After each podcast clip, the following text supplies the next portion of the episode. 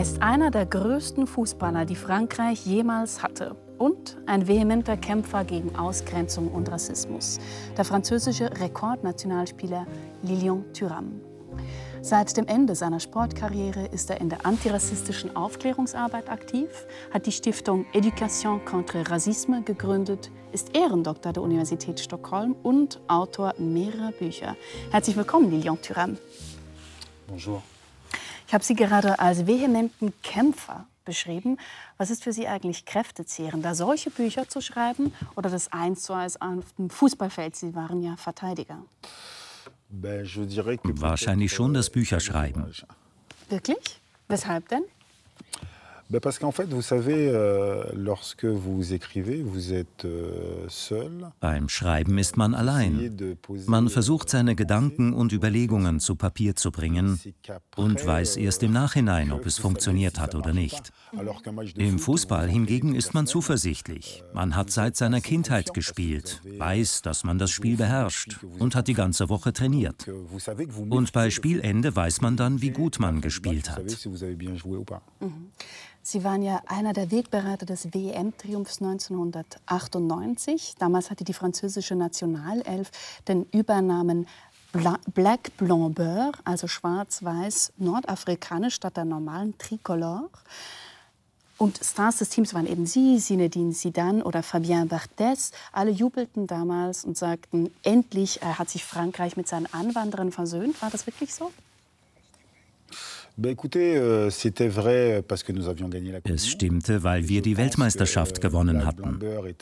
Der Slogan Black Blanc Beurre stellte die richtigen Fragen zur französischen Gesellschaft. Warum funktionierte es in der Nationalmannschaft, aber nicht in anderen Bereichen? Euh, es war ein sehr wichtiger Moment, der aber natürlich nicht alle Probleme gelöst hat. Was hat es denn für Sie persönlich bedeutet, dieser Moment? Euh, der Gewinn der Weltmeisterschaft war zuallererst ein Kindheitstraum, der sich vor der Familie und im eigenen Land erfüllte. Das ist mir heute noch präsent. Et je dois avouer que le fait d'avoir ich gebe zu, dass der Siegeszug durch die Champs-Élysées vor Millionen von Menschen mich an ein Zusammenleben unabhängig von unserer Religion, Herkunft oder Hautfarbe glauben ließ. Frankreich zeigte sich da als ein Land der Vielfalt. Mhm.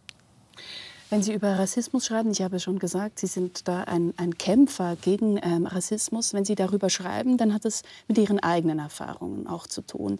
Etwa mit der Zeit eben, als Sie Fußballer waren. Da waren Sie längere Zeit auch in Italien, bei Juventus Turin zum Beispiel. Und dort haben Sie erlebt, wie Zuschauer Affengeräusche von den Zuschauerplätzen gemacht haben.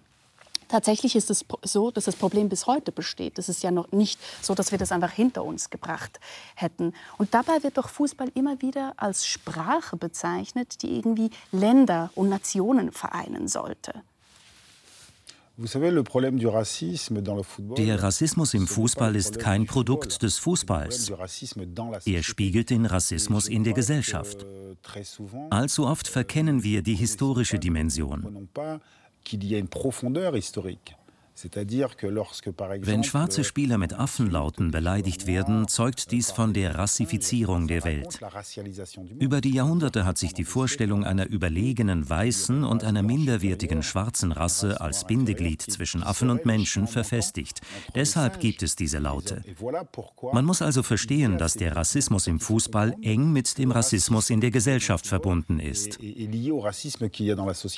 Genau, es ist natürlich nicht nur im Fußball vorhanden, aber trotzdem finde ich es spannend, dass man das dort dann so sieht. Und äh, wenn man jetzt bedenkt, dass ja Sport unheimlich zentral geworden ist in unserer Gesellschaft, habe ich mich gewundert, was denken Sie denn, was, welche Rolle nimmt Sport überhaupt ein, wenn es darum geht, Rassismus zu bekämpfen? Weil da eben so viele Leute und viele Emotionen zusammenkommen. Man könnte ja auch sagen, da nimmt eine unglaublich wichtige Rolle ein oder dort gäbe es viele Möglichkeiten. Der Sport und insbesondere der Fußball spielen hier eine sehr wichtige Rolle.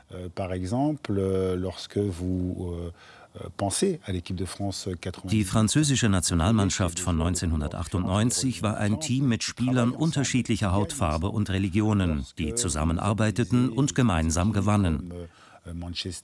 Auch bei den großen Teams wie Manchester, Barcelona oder Real Madrid gibt es eine Vielfalt an Hautfarben und Religionen, ebenso wie unter ihren Anhängern.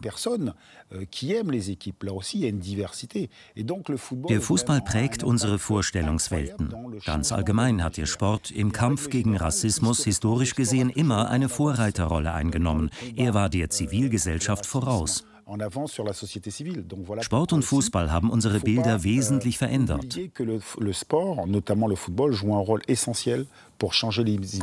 Mhm. Mhm.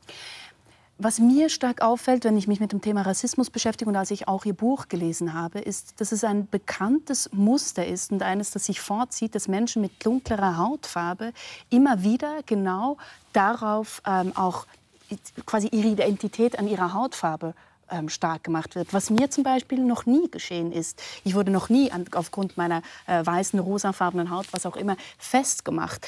Und das haben Sie ja auch erlebt, als Sie neun Jahre alt waren. Sie sagen sogar, Sie wurden schwarz, als Sie neun Jahre alt waren. Mögen Sie mal erzählen, was da geschehen ist? Euh, Geboren bin ich im französischen Überseegebiet der Antillen in der Karibik. Nach Paris kam ich im Alter von neun Jahren. Genau, als Sie von Guadeloupe da kamen, genau. Ja, ich bin auf Guadeloupe geboren und, wie ich oft sage, im Großraum Paris schwarz geworden, als ich in der fünften Klasse als dreckiger Schwarzer beschimpft wurde. Ich verstand das nicht, weil ich mich nicht der Kategorie schwarz zugehörig fühlte. In meiner frühen Kindheit hatten alle von uns die gleiche Hautfarbe. Erst in Paris wurde mir bewusst, dass man als Schwarzer negativ gesehen wird. Ich habe meine Mutter gefragt, warum das so ist. Ihre Antwort war, das ist einfach so, mein Schatz. Die Menschen sind rassistisch und das wird sich auch nicht ändern. Die Kinder, die mich einen dreckigen Schwarzen nannten, taten dies, weil sie bereits eine weiße Identität aufgebaut hatten, also eine mir überlegene Identität. Um zu verstehen, was sich in dieser fünften Klasse abspielte, muss man die Geschichte kennen. Jahrhundertelang hat man die Menschen nach ihrer Hautfarbe klassifiziert und die Menschen mit sogenannt weißer Hautfarbe als Norm dargestellt. Deshalb sehen sich Menschen weißer Hautfarbe in der Regel auch nicht als weiß, sondern halten sich selbst einfach für normal. Ja, exakt. Genau, und das ist, äh, äh, glaube ich, auch einer ihrer, ihrer Punkte, oder immer wieder, dass man ähm, Schwarze, Schwarze fühlen sich ständig eben auf ihre Haut sozusagen reduziert, weil Weiße ihre Hautfarbe sozusagen als ganz normal wahrnehmen, oder? Also als die Norm, obwohl das ja statistisch gesehen jetzt weltweit überhaupt nicht der Fall ist. Im Buch erzähle ich eine Geschichte, in der ich einen Freund aus meiner Kindheit anrufe. Ich sage zu ihm, Frank, sag mal, kann ich dir eine Frage stellen? Euh, Klar. Euh, ich bin doch schwarz, richtig? Äh, ja. Wenn ich schwarz bin, was bist du dann? Ich bin normal. Sie sehen, es ist diese Normalität, die es zu hinterfragen gilt. Hinter unserer Art, Identitäten an unsere schwarze oder weiße Hautfarbe anzubinden, verbirgt sich eine Geschichte, nämlich die Geschichte der White Supremacy, der weißen Überlegenheit. Interessanterweise neigen wir dazu, die nicht weißen Menschen in der Minderheit zu sehen. Mit Blick auf die Welt stimmt das nicht. Es sind die sogenannten weißen Menschen, die in der Minderheit sind. Lediglich 16 Prozent der Weltbevölkerung wird als weiß angesehen. Mhm. Und einer dieser Perspektivwechsel haben Sie ja auch ähm, in Ihrem Buch drin. Sie beginnen dieses Buch nämlich mit dieser Karte hier, mit der Peters-Projektion. Die schaut ein bisschen anders aus als die Karte, die wir für gemeinhin kennen, nämlich diese Mercator-Karte, wo Europa groß im Zentrum ist, ist hier jetzt Afrika im Zentrum. Und zwar nicht, weil man da einfach etwas umstellen möchte, sondern es ist gemäß eigentlich den tatsächlichen Landmaßen wird das aufgezeigt. Da sieht man auch mal, wie groß dieser afrikanische Kontinent ist. Und sie zeigen diese Karte in der Regel auch bei Vorträgen, die sie erhalten. Mit welchem Effekt? Ben écoutez, tout d'abord, euh, en règle générale, euh, Kinder, aber auch Erwachsene bitten mich jeweils, die Karte zu drehen, weil sie die ungewohnte Darstellung nicht verstehen. Euh, ich erkläre ihnen dann, dass unsere Vorstellungen von bestimmten Erzählungen herrühren. Tatsächlich ist der Rassismus mit bestimmten Geschichten verbunden, die in unserer Gesellschaft stark präsent sind, wie die Erzählung, dass Kolumbus Amerika entdeckt hat. Ich sage dann oft, schließen Sie die Augen und stellen Sie sich vor, Sie sind bei Kolumbus auf dem Schiff. Wenn Sie an den Strand kommen, sind da aber Menschen, die wohl nicht der Meinung sind, dass Christoph Kolumbus Amerika entdeckt hat. Hier zeigt sich, wie sich in der kollektiven Vorstellungswelt die Idee eines überlegenen weißen Denkens bildet, weil man die Dinge aus einer westlichen Sicht erzählt. Mhm. Genau, also das mit Christoph Kolumbus ist natürlich quasi für die europäische Welt ist es sozusagen eine relative Aussage, aber Sie weisen natürlich absolut zu Recht darauf hin, dass das klammert sozusagen dann äh, eine, eine, ganze, eine ganze Gesellschaft aus, wenn man ihn als Entdecker ähm, Amerikas bezeichnet. Absolut. Und die Kinder ähm, sind da quasi anders geprägt. Und die, denen öffnen sie in dem Moment offenbar die Augen. Das ist richtig. Euh, Und vergessen wir nicht, dass 90 Prozent der Bevölkerung, die dort lebte, abgeschlachtet wurden. Euh, Etwa 70 Millionen Menschen. Es ist wichtig zu verstehen, dass man die weiße Identität konstruiert hat. Es ist das Konstrukt einer Minderheit. Es gab eine Zeit, in der man nicht von weißen und schwarzen Menschen sprach oder von gelben Menschen, als ob Asiaten gelb wären. Deshalb muss man zeigen, dass es sich um ein politisches und wirtschaftliches Konstrukt handelt, mit dem Menschen Gewalt angetan wird. Euh, und deshalb sagen Sie ja auch, man wird nicht weiß geboren, man wird dazu gemacht. Steht auch hinten auf Ihrem Buch noch drauf. Und das lehnt sich natürlich an an Simone de Beauvoirs ähm, Hauptwerk, das andere Geschlecht, wo ein Gedanke darin ist, der Mann wird sozusagen über extrem lange Zeit als Norm gesehen, als auch Ideal und die Frau ist die Abweichung und nicht zuerst Mensch wie der Mann, sondern zuerst einfach mal Frau. Wie lautet denn diese Gleichung, wenn es um eben Schwarz und Weiß geht? Genau darum geht's. Euh, ich vergleiche im Buch den Rassismus mit dem Sexismus und dem Konstrukt der dominanten männlichen Norm. Euh, es lohnt sich, Kindern zuzuhören. Euh, ich unterhielt mich vor langem mit meinem zweiten Sohn, der damals vier oder fünf Jahre alt war. Ich fragte ihn, mein Schatz, bist du der einzige kleine schwarze Junge in deiner Klasse? Er sagte, aber Papa, ich bin nicht schwarz, ich bin braun. Euh, Und die anderen Kinder in deiner Klasse, welche Farbe haben sie? Sie sind rosa. Daraus sieht man, dass kleine Kinder nicht in den Kategorien weiß oder schwarz denken. Erst mit zunehmendem Alter und unter dem Druck der Gesellschaft rekonstruieren sie diese Kategorien, die eine Geschichte haben, welche man kennen muss. Mit meinem Buch lade ich dazu ein, sich mit der Geschichte der Rassifizierung der Welt vertraut zu machen. Nur so können wir diese identitätsstiftenden Masken ablegen und uns zuallererst als Menschen denken. Genau, und das ist ja eigentlich auch der Fehler, den Ihre Mutter gemacht hat. Sie hat einfach gesagt, die Menschen sind rassistisch und nicht eigentlich gefragt, ja, warum sind sie denn rassistisch? Was nützt es den Leuten überhaupt, rassistisch zu sein, oder? Euh, es gibt beim Rassismus wie auch beim Sexismus immer Leute, die daraus einen Nutzen ziehen. Wenn ich aufgrund meiner Hautfarbe oder Sie aufgrund Ihres Geschlechts diskriminiert werden, profitieren andere. So bleibt der Rassismus über die Zeit bestehen, weil es tatsächlich Menschen gibt, die daraus einen Vorteil haben. Als weiße Person oder als Mann.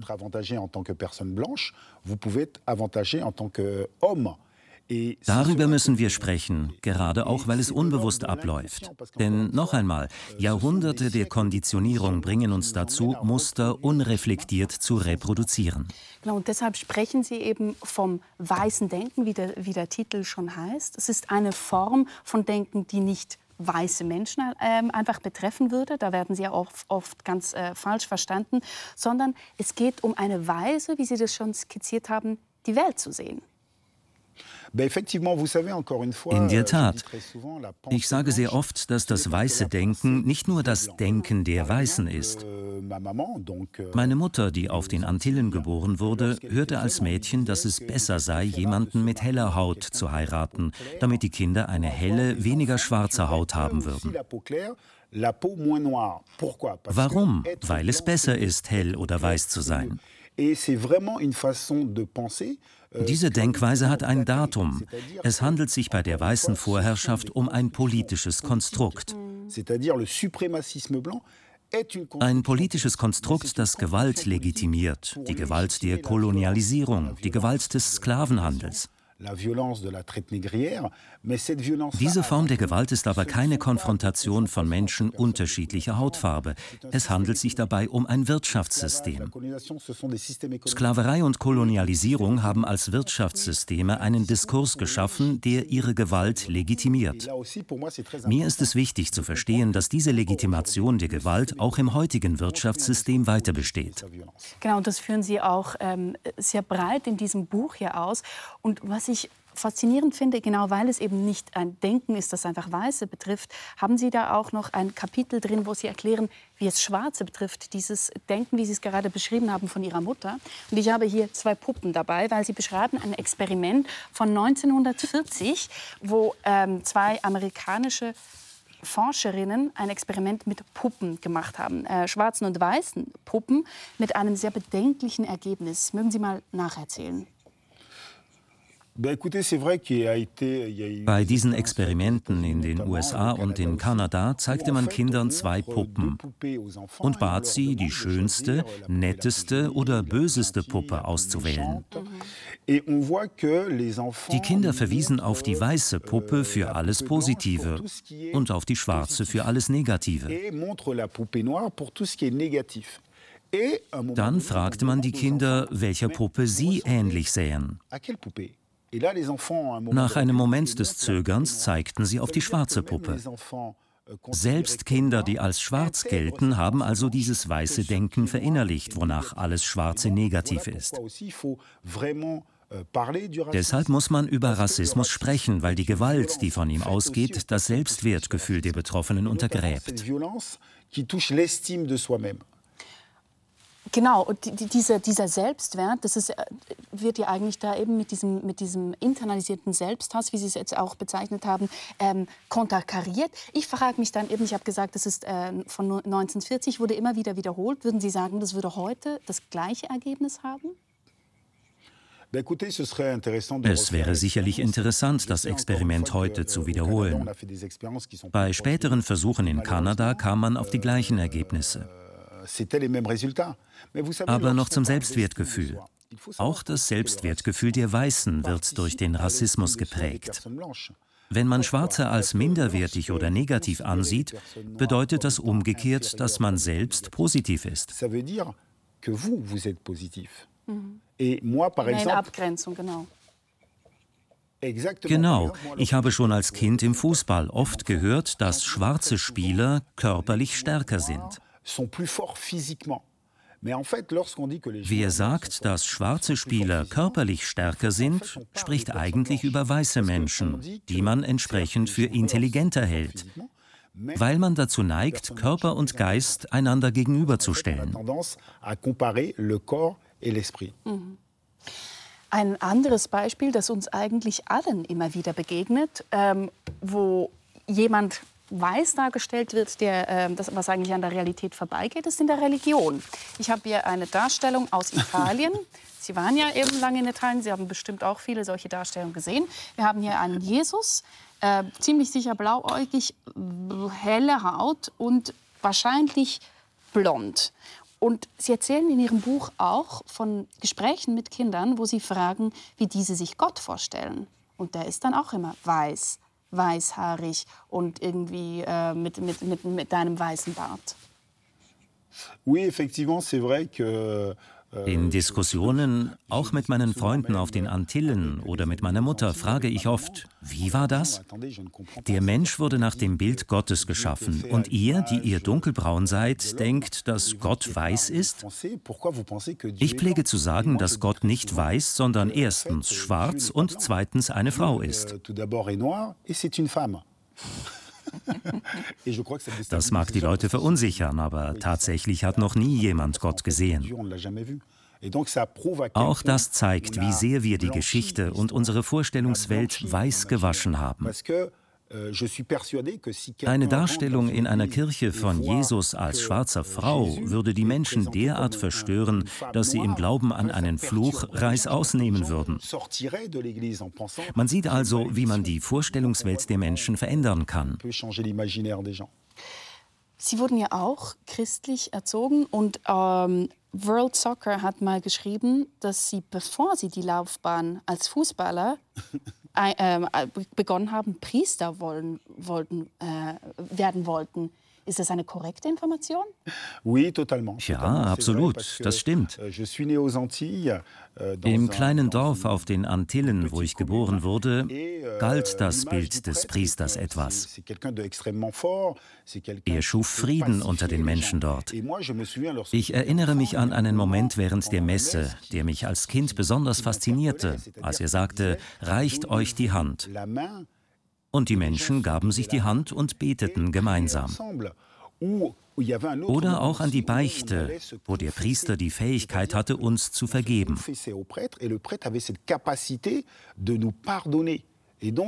Deshalb war er für mich jemand Außergewöhnliches. Es stimmt tatsächlich, dass ich als Kind Priester werden wollte. Und was würden Sie denn sagen, gerade wegen der, dieser Sozialisierung und weil das Christentum zum, nicht nur, aber auch in der Black Theology, zum, zum Beispiel von äh, James Cone, Christsein als politischer Protest eben gegen dieses Unterdrücktsein verwendet wurde, inwiefern hat Ihnen denn den Glauben, der, der Glaube irgendwie äh, Unterstützung gebracht? Zunächst einmal bin ich der Meinung, dass es nie eine Zivilisation ohne Glauben gegeben hat. Der Glaube besteht vor allem aus Erzählungen, Geschichten aus der Vergangenheit, der Schöpfungsgeschichte, einer Kosmogonie. Ich denke aber, dass man alles hinterfragen muss. So darf man nicht vergessen, dass sich die Religionen historisch gesehen leider an katastrophalen Entwicklungen beteiligt hatten am Kolonialismus etwa, indem man den Sklavenhandel oder die Aufteilung der Welt zwischen Spanien und Portugal gut hieß, was auch zum Massaker auf dem amerikanischen Kontinent führte. Jede Religion sollte sich ein offenes Ohr für Kritik und einen offenen Geist bewahren.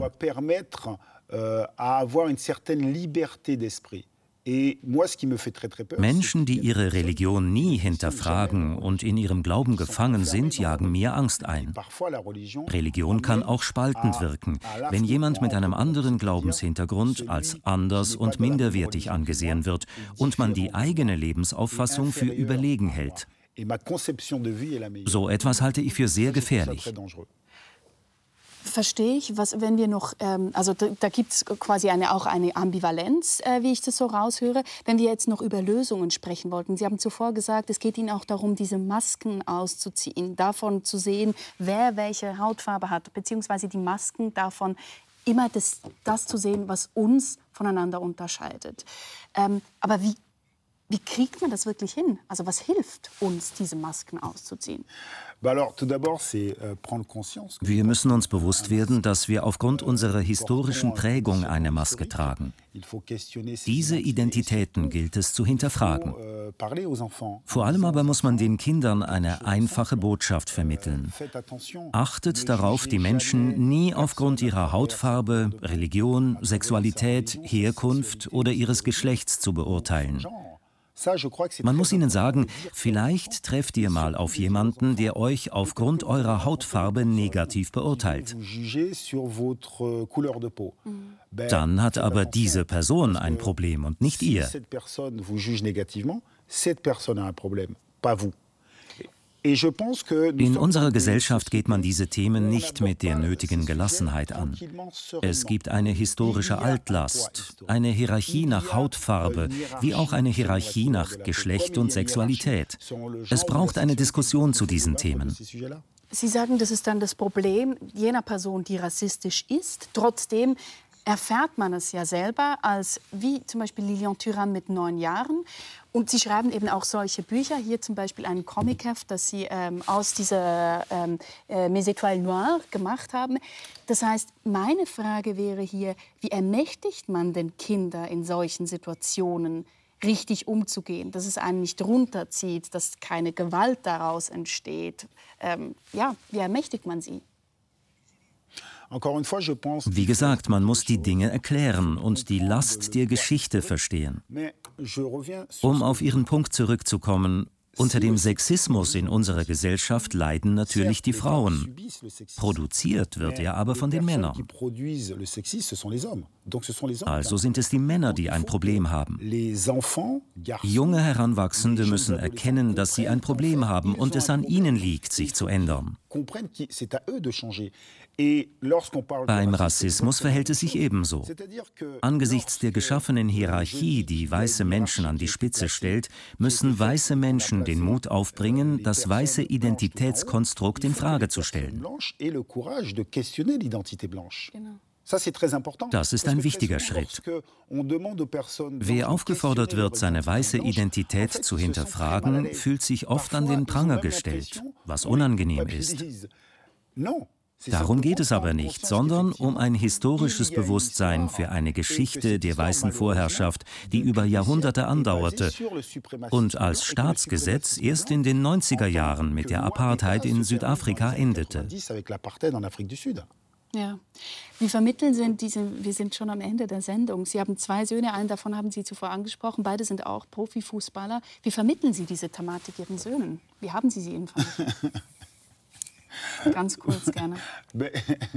Nun, ich sage Ihnen, dass Menschen sehr oft geschichtlich geprägt sind.